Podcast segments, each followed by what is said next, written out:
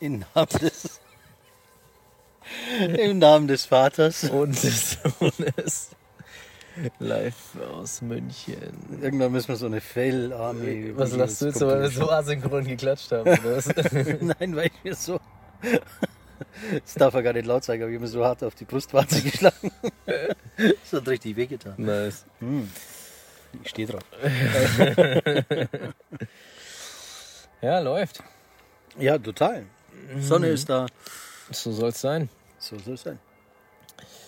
Irgendwas wollte ich jetzt eigentlich noch fragen, aber jetzt hast du mich mit deinem Lachen da Du, so frag doch irgendwas. abgelenkt. Nein, ähm, bevor du, also überleg mal ruhig weiter, aber ich fand, Ja. äh, heute hatte ich äh, die Aufgabe, einen Gepäckträger für ein Fahrrad zu kaufen. Okay. Für deinen Bruder. Und dann bin ich mit dem Ding, mit dem Fahrrad hinten drin, mit dem Marcelli nebendran, äh, zu seinem Fahrradladen gefahren. Mhm. Da ging es ja zu, wie bei Aldi bei Schlussverkauf oder so. Das ist Wahnsinn. Also da musst du anstehen bis zum St. Nimmerlein. Ja, Also Fahrräder, Boom-Sektor schlechthin. sollten wir mal investieren. Und dann hatte ich eigentlich gehofft, so ein Fahrrad ist ja jetzt äh, keine wenig geringe Anschaffung, dass dann wenigstens irgendwie die Sachen drauf sind. So die, diese Kotflügel, wie die heißen. Schutzbleche in irgendeiner Form und, und Gepäckträger, aber das musst du alles einzeln kaufen. Also du kaufst dir irgendwie so ein Fahrrad zum Zusammenpuzzeln. und dann war ich wenigstens der Hoffnung, dass die mir diesen Gepäckträger, dieses blöde Ding dann dort montieren. Das ist ja keine Chance. Ne? Du musst einen Termin vereinbaren wie beim Augenarzt. ja, in vier Monaten muss ich nochmal vorbeikommen. Ja, madig.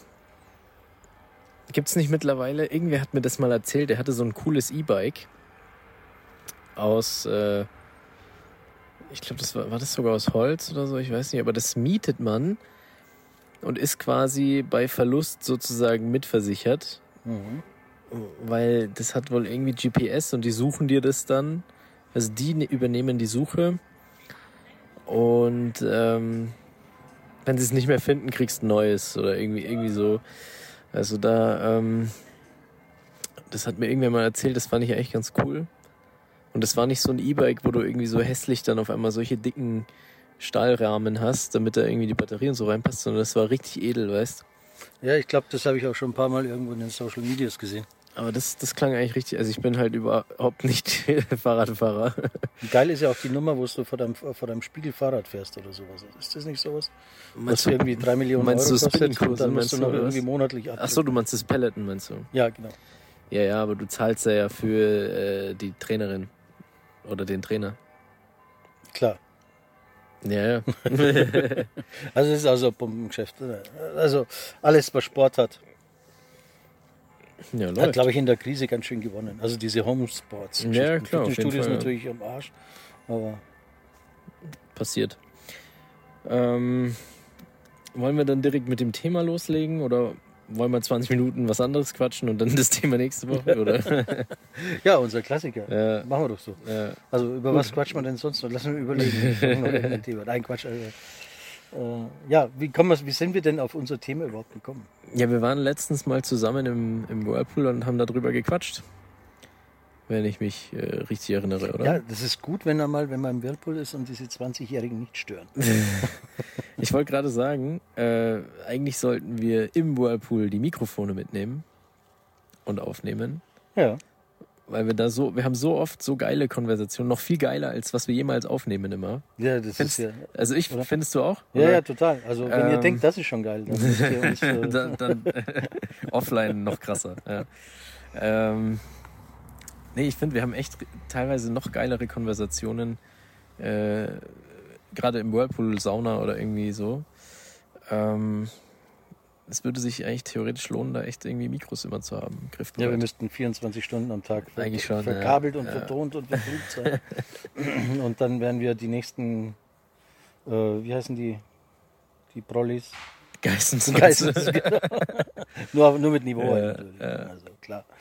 Jetzt müssen wir aufpassen, nicht, dass eine Unterlassungsklage kommt. Das wird wieder teuer. Liebe Carmen, liebe Robert. Alles easy. Ähm, nee, dann legen wir los, oder was? Wir haben nämlich letztens gequatscht. Äh, ich weiß gar nicht mehr, wie wir dann tatsächlich in dem Moment draufgekommen sind. Aber ist ja kein Geheimnis, dass Europa keine wirklichen digitalen Champions hat, sag ich mal. Und äh, dann haben wir gesprochen, wie ist das andere da?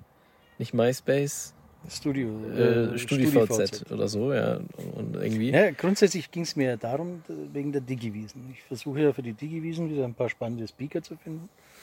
Und ähm, man stößt dann immer wieder, immer wieder auf den Thelen, der so als einziger deutscher Vorzeigeunternehmer der irgendwie geschafft hat.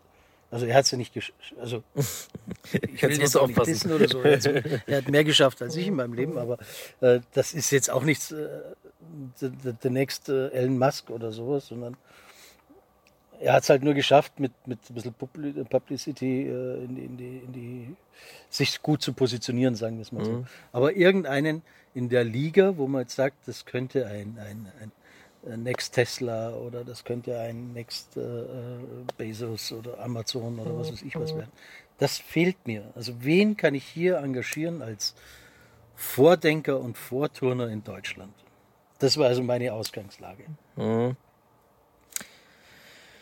Ja, ist schwierig, weil der Markt wird halt schon deutlich von, von Amerika und China dominiert. Für uns spürbar natürlich mehr von Amerika, weil Ja. einfach der amerikanische Einfluss in Europa stärker ist als der chinesische.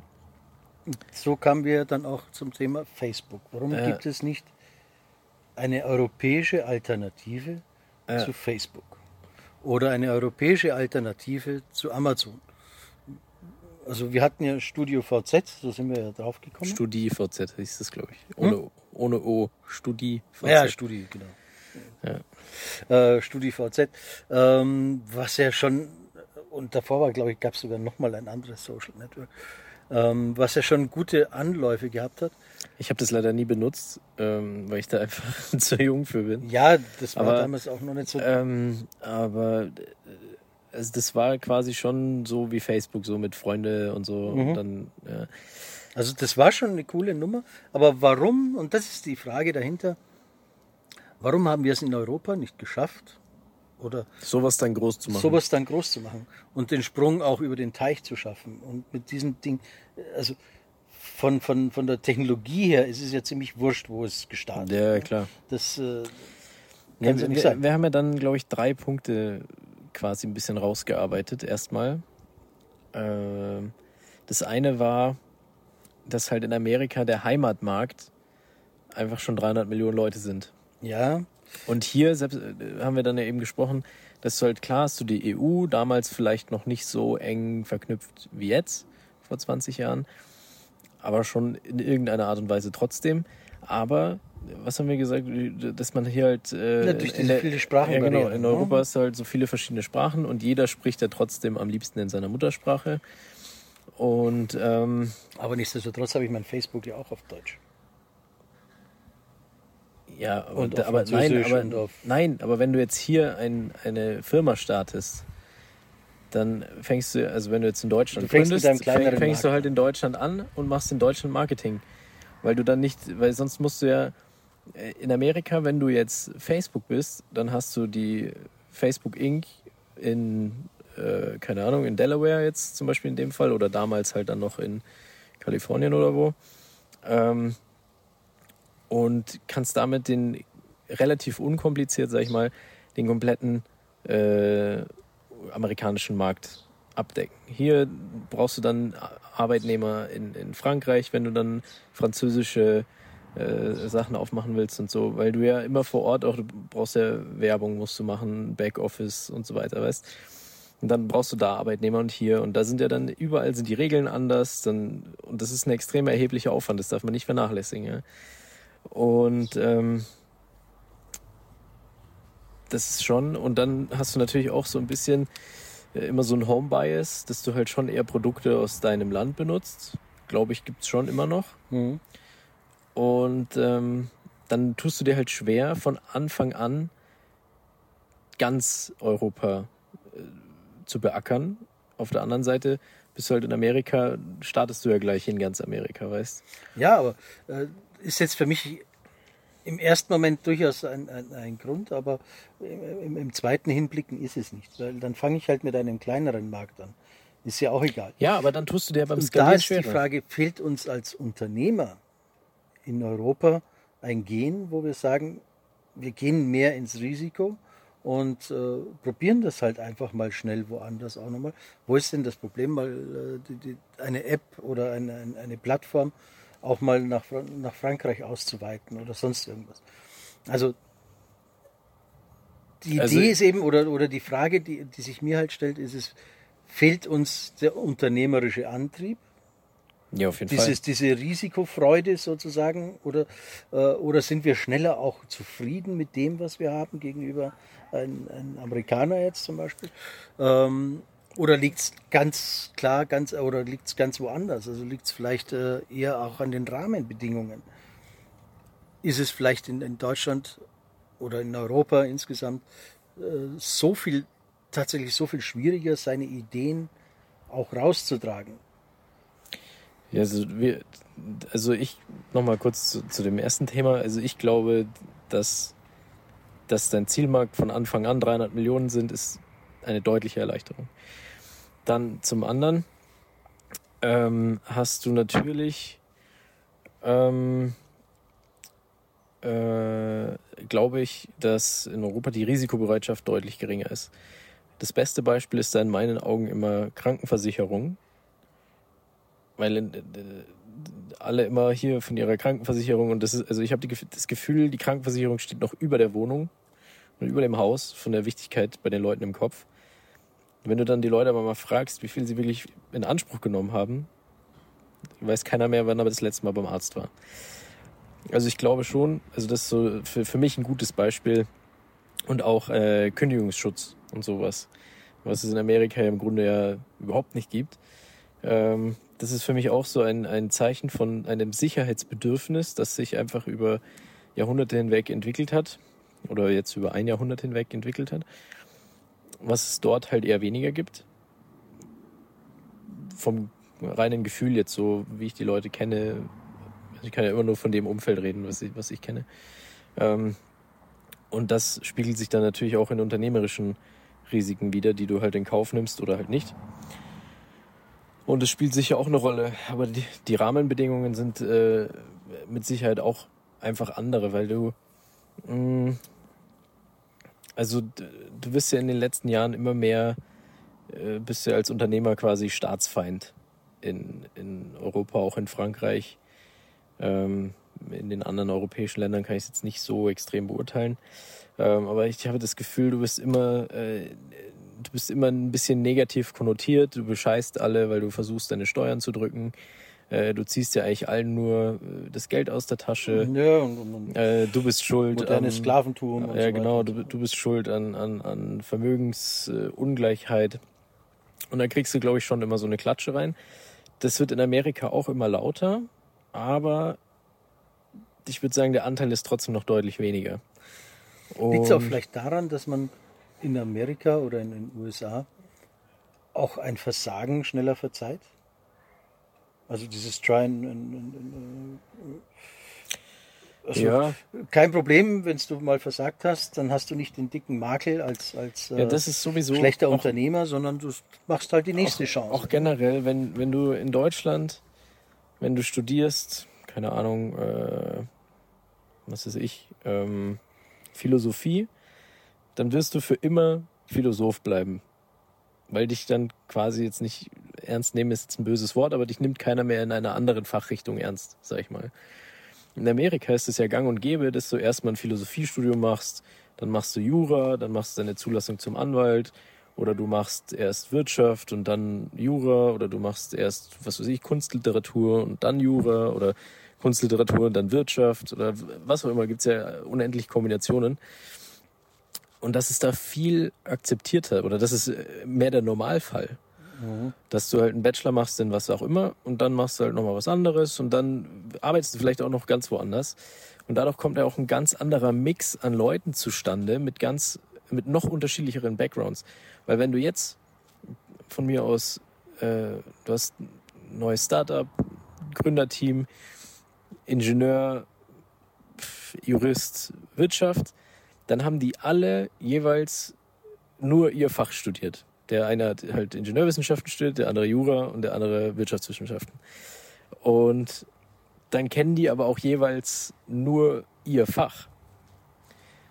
Was jetzt grundsätzlich immer nicht so schlecht ist, aber in Amerika haben die halt dann nochmal, also da ist es viel, viel öfter, dass die halt dann nochmal was anderes auch studiert hatten und dadurch halt auch nochmal andere Leute während dem Studium kannten und so weiter und so fort. Und ähm, das macht schon auch einen Unterschied in der Entwicklung von einem, also in der eigenen Persönlichkeitsentwicklung. Ja, also die, die, mentale Stärke und ja, auch, die dich, mal, die dich schon nochmal ne? äh, anders äh, vielleicht führt in, in, die Zukunft. Und ähm, dadurch ist es, glaube ich, auch, ja, hast halt mal das gemacht, machst jetzt was anderes, kein Problem. Und das, diese Kultur ist schon etwas etablierter als bei uns äh, in Europa. Und ähm, und, und äh, was, was vielleicht auch ist, oder trauen wir uns nicht groß denken? Da glaube ich, aber ich habe ich auch viele Befürchtungen. Ich hatte letztens so ein, so ein, so ein Gefühl, da hatte ich ein Meeting, ähm, oder es war eigentlich so ein, so ein lockerer, lockere Gesprächsrunde sozusagen. Und da ging es auch darum, dass man über Geschäftsideen nachgedacht hat. Und äh, ich würde mal sagen, dass ich einfach mit ein paar höheren Summen in den Ring gestiegen bin, wo ich gesagt habe, wo es hingehen sollte oder sowas. Und äh, die Leute eher hier zusammenzucken, wenn man eine größere Summe in, in den Raum wirft. Und so. Da braucht man halt die Millionen, die Millionen, die Millionen. Und äh, also trauen wir uns nicht, Dinge groß denken. Zu sagen, wir packen das an und morgen gehört mir die Welt. Sondern wir sagen, wir fangen jetzt hier an und ja, ich probiere es mal in meinem Landkreis und wenn es dann funktioniert, probiere es im Nachbarlandkreis und baue mich so langsam auf. Ja, ich, ich glaube auch, also das äh, stimme ich dir zu. Ich glaube, das ist aber recht ähnlich mit dem ähm, oder fußt so ein bisschen auf, auf äh, ähnlichen Punkten wie bei äh, was ich gerade gesagt habe, dass du als Unternehmer immer so ein bisschen der Feind bist. Weil ich glaube, jeder hat Angst, so, dass du abgetan wirst als der Spinner und äh, gierig ja, und nur nicht auffallen, und, so auf die und ja, genau. So ein bisschen und, im Mainstream, so ein bisschen rumvorwerken. So, so. Ja, und ich glaube, dass da die Angst hier deutlich größer ist als jetzt in Amerika zum Beispiel. Und ähm, ja, da ist einfach diese, diese Kultur anders gelebt wird. Aber lustigerweise, ich äh, lese hier gerade noch mein Buch und äh, da wurde Bill Gates zitiert, ähm, dass er damals als mit Microsoft hat er gesagt, sein Ziel ist es, dass in jedem Haushalt mindestens ein PC ist. Und da hat er gesagt, dass, alle haben sie abgetan als mhm. die größten Spinner, also ihn und äh, Paul Allen. Und äh, ja, heute jeder Haushalt hat vier PCs. Mindestens. Also ähm, Ziel übererfüllt. Und äh, äh, also das gibt's schon auch in Amerika, dass du abgetan wirst als Spinner. Aber ich glaube, da sind vielleicht auch mehr bereit äh, zu sagen, ja, fuck it oder ist ja egal. Ja, der das Spinner wird nicht ins Ausgeschickt.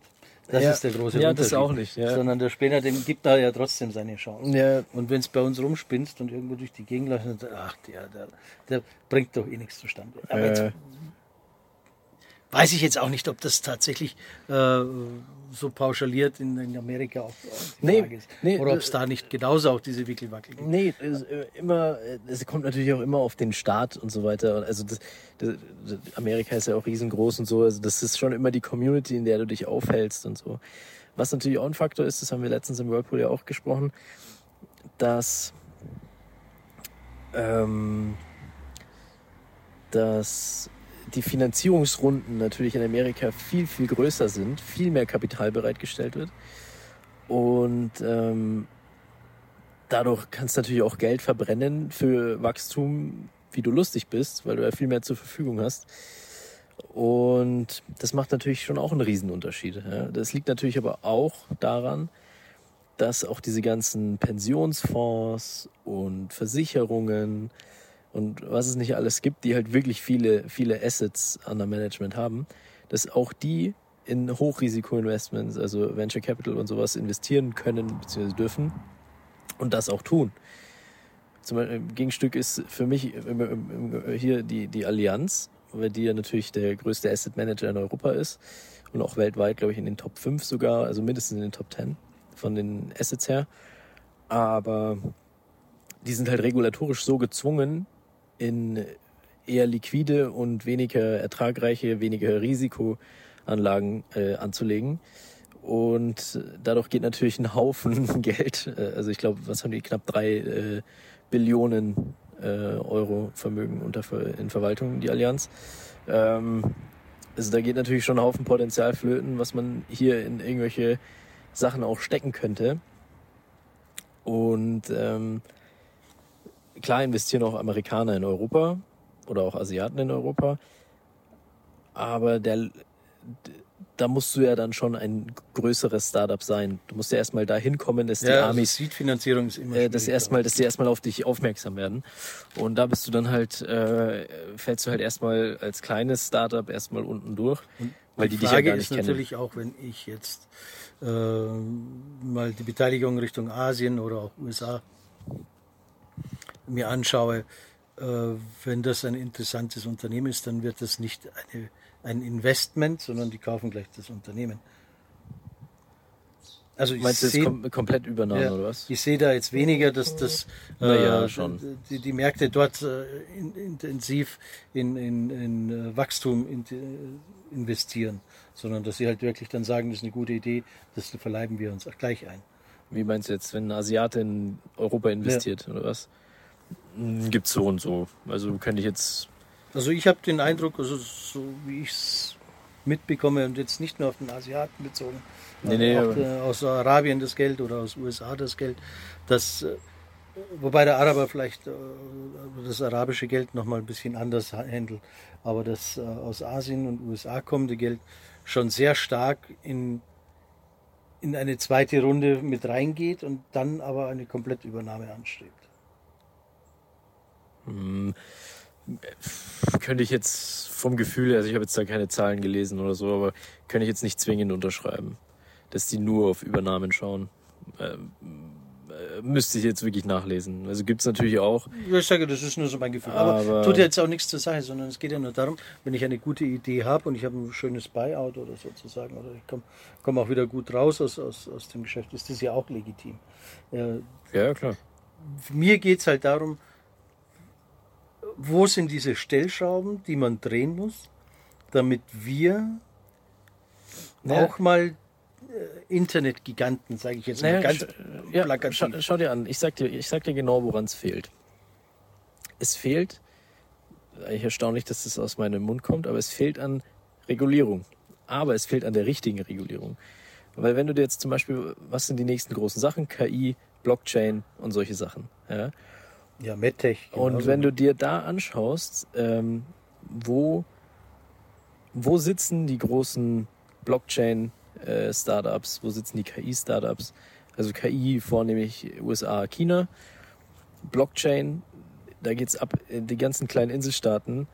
Caymans, Jersey, äh, Zug ist das europäische äh, Blockchain-Zentrum, habe ich, hab ich heute erst gelesen vorhin. Ähm, und warum? Weil da wurde schon ein nicht zu enger, nicht zu lockerer Rechtsrahmen festgelegt, dass du halt weißt, womit du arbeiten kannst. Wenn du nicht weißt, was du machen kannst und dann die Befürchtung hast, dass du jeden Morgen quasi auf die schwarze Liste kommst, weil, de, weil dein Geschäftsmodell verboten wird, hast du ein dickes Problem. Und, also mit der Rechtsunsicherheit. Ja, ja. Und die wurde da halt schon beheb, äh, aus dem Weg geschafft. Und äh, dann konntest, kannst du natürlich ganz anders arbeiten. Und äh, so kommt es, dass jetzt in Zug, in Jersey, auf den Caymans und so weiter halt äh, schon alle möglichen Blockchain-Startups äh, sich angesiedelt haben, auch mit teilweise richtig großen äh, Finanzierungsrunden schon. Und, und so geht's halt los. Und da ist halt jetzt in der EU beziehungsweise in, in Deutschland die Gesetzgebung einfach viel zu langsam, dass du dich nicht drauf verlassen kannst, äh, hier jetzt was zu starten, dass das in einem Jahr halt immer noch funktioniert. Da, da hast du halt dann die Angst, dass du zumachen musst, weil du äh, mit einer strengen Regulierung quasi dein Businessmodell ge gekappt wird. Und ähm, das ist halt dann, ähm, ja, dann wird's halt schwierig. Und das sind, glaube ich, schon Sachen, die da auch äh, neben den anderen Faktoren wie Geld und etc. Äh, natürlich auch eine Rolle spielen. Äh, was natürlich Jersey, Zug und Caymans alle auch gemeinsam haben, das ist niedrige Besteuerung. Ähm, und äh, auch China und USA hebt natürlich deutlich weniger als der europäische Durchschnitt. Und ähm, das sind schon äh, maßgeblich beeinflussende Faktoren. Und äh, ja, da, also da müsste man halt eigentlich sich wirklich mit, also da müssten sich die, die Gesetzgeber zusammen hinsetzen mit Leuten aus der Industrie. Aber da äh, geht's ja schon mal los. Ne? Also trotz aller EU, äh, dass man da eine einheitliche Gesetzesregelung hinkriegt, das ist ja schon mal extrem. Ja, ich sag ja auch immer, äh, wenn ich mit einem Freund diskutiere zum, zum Thema Europa und EU-Recht, ähm, dann sage ich immer, warum gibt's in der EU, also es gibt ja Verordnungen und Richtlinien, ja, Verordnungen gelten äh, direkt im gesamten EU-Gebiet ja, und Richtlinien brauchen einen Umsetzungsakt in jedem Land. Ja. Und warum hat man das so gemacht? Also gibt sicher irgendwo in der Gesetzesbegründung steht das irgendwo, ja, habe ich nie nachgelesen. Aber da denke ich mir jedes Mal, denke ich mir, das ist doch so behindert, weil da, dann gibt es auch noch immer einen Umsetzungsspielraum, den du als Land hast. Du kannst mehr machen, kannst weniger machen innerhalb eines gewissen Rahmens. Ja. Vereinfacht gesagt jetzt. Und äh, das ist mir nie klar. oh, sorry. Das ist mir nie klar, warum. Weil das ist doch nicht der Sinn der Sache. Der Sinn der Sache ist doch die Vereinheitlichung des Recht, Rechtsrahmens gewesen. Dass man gerade eben, wenn du jetzt eine Bank aufmachst in Deutschland, das halt auch in Frankreich, Österreich, Spanien, Polen, wo auch immer du halt Bock hast, äh, auch als Bank arbeiten ja, kannst und nicht dann wieder in jedem Land irgendwie anders gucken muss. Deswegen, ich, also ich finde Verordnungen, wie jetzt die DSGVO zum Beispiel ist auch eine Verordnung, die gilt ja auch unmittelbar. Äh, das finde ich doch viel sinnvoller, weil du dann ja gerade das erreichst, was ja echt in meinen Augen zumindest Ziel der EU war, eine Vereinheitlichung des Rechtsrahmens. Und mit so komischen Richtlinien hast du halt jedes Mal wieder das Problem, dass das halt in jedem Land dann wieder ein bisschen anders umgesetzt wird und so weiter was natürlich die Sache auch nicht unbedingt einfacher macht. Und das wäre in meinen Augen auch ein erheblicher Vorteil, den man gegenüber den USA ausspielen könnte, weil da natürlich auch in jedem Staat viele Sachen unterschiedlich sind. Ja, klar. Und äh, das finde ich schon, dass man das äh, ausspielen könnte als Standortvorteil gegenüber ähm, gegenüber den USA. Und was man ja auch sieht, zum Beispiel in China, da ist der Heimatmarkt halt einfach über eine Milliarde Personen die juckt außerhalb von China erstmal gar nicht, weil wenn du es in China geschafft hast, kannst du immer noch rüberschwappen. Ja, weißt du dann schon Aber Alibaba macht allein in China so viel Umsatz wie die meisten Unternehmen in Deutschland, äh, in Europa nicht. Ja? Und das sind halt schon, äh, da geht's dann halt schon rund. Ja? Und dann, äh, also das ist, äh, glaube ich, äh, jetzt zum, zum Schluss hinkommen sozusagen auch meine äh, oder einer der, der wichtigen Gründe sozusagen, dass die die Europa muss noch viel stärker zusammenwachsen und wir ja. müssen noch viel mehr abgeben in den einzelnen Regionen an, an Machtspielchen sozusagen liegen lassen, weil das äh, uns kaputt macht und wir ja. einfach unseren, in unserem Heimatmarkt, der ja Europa sein soll und nicht Bayern oder nicht Deutschland oder was weiß ich wir müssen einfach hier europäisch ja, denken und handeln. Ja, und das ist das Wichtige, dass ich hier ein, du, du gehst diese, ja, den Unternehmern eine Leichtigkeit biete, in Europa mich zu erweitern. Ja, weil du, du gehst ja total unter in der Welt. Was sind denn bitte, wie viele Einwohner hat Österreich? Zehn Millionen oder was? Ja, du meinst sieben, acht. Ja, ja, das interessiert doch keinen. Da gibt's Städte in China, die haben mehr Einwohner. Also das interessiert einfach niemanden. Ja. Du hast ja letztens erst erzählt, glaube ich, sogar im Podcast, dass äh, dann einer chinesische Kumpel da meinte, eine große Stadt geht bei ihm bei sechs Millionen los. Kleine, schon, kleine Stadt. Äh, ja, kleine Stadt meine ich, ja, kleine Stadt. Äh, wie, wie viele Städte in Europa haben wir mit über sechs Millionen Einwohnern? Ja, klar. Also das kannst du an einer Hand abzählen. Wenn's wir können äh, nur gewinnen, wenn wir uns tatsächlich in Europa endlich zusammenschließen ja.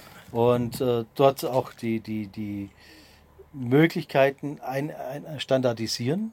Ja. Also dass du jetzt wirklich sagst, ähnlich wie ich mache eine Banklizenz wie Revolut oder sowas und auf einmal kann ich in ganz Europa mein Ja. Filialsystem Das Ding ist, ausrollen, wenn ich's man will. kann ja trotzdem, das will ja auch, glaube ich, niemand dann, dann, dann kaputt machen, dass du irgendwelche lokalen Sachen ja trotzdem anders regeln kannst, weil ja die lokalen Begebenheiten auch immer anders sind. Aber die gesetzlichen Grundlagen für viele Sachen, von mir aus äh, ja, Gesellschaftsrecht, Arbeitsrecht und so weiter. Aber da natürlich einen Kompromiss zu finden, ist natürlich noch eine ganz andere Welt Ja, an, an, an Problemen. Man sieht, also, also auch hier müssen wir einfach äh, Macht abgeben. aber du bist natürlich. Aber äh, wer tut das schon gerne? Nee, eben. Äh, und äh, ja, es ist ein schwieriges Thema. Und dann musst du natürlich auch äh, offen für Innovation sein. Das glaube ich. Äh, weil hier sind äh, in Europa sind die Bedenken schon immer immer recht groß, so auch was äh, was vieles angeht. Ja. Also wir müssen uns selber umprogrammieren sozusagen. Wir müssen auch bei unserem äh, Nachwuchs dafür sorgen, dass man auch diese, diese berühmt zitierte Fehlerkultur auch erlaubt. Es wird ja immer drüber gesprochen, wir brauchen eine bessere Fehlerkultur, aber keiner lässt es wirklich zu. Also äh, man muss auch mal sagen, ja, hinfallen ist okay, aufstehen ist tausendmal geiler. So ist es. Das war mal wieder das Wort zum Sonntag dann, oder? Du, absolut. Weil wir auch schon wieder zeitlich am Ende sind. So sieht's aus. Aber nur zeitlich, Gott sei Dank. Nur zum Glück, ja. Dann würde ich einfach wieder sagen, wenn ihr eine tolle Meinung habt, erzählt sie es auch und, und setzt uns irgendwo in Informationen. Das würde mich mal auch interessieren, wie ihr Europa seht. Ähm, und ansonsten, wir hören und sehen uns nächste Woche Sonntag im Namen des Vaters. Und des Sohnes live aus München. Servus, ciao und baba. Ciao, ciao.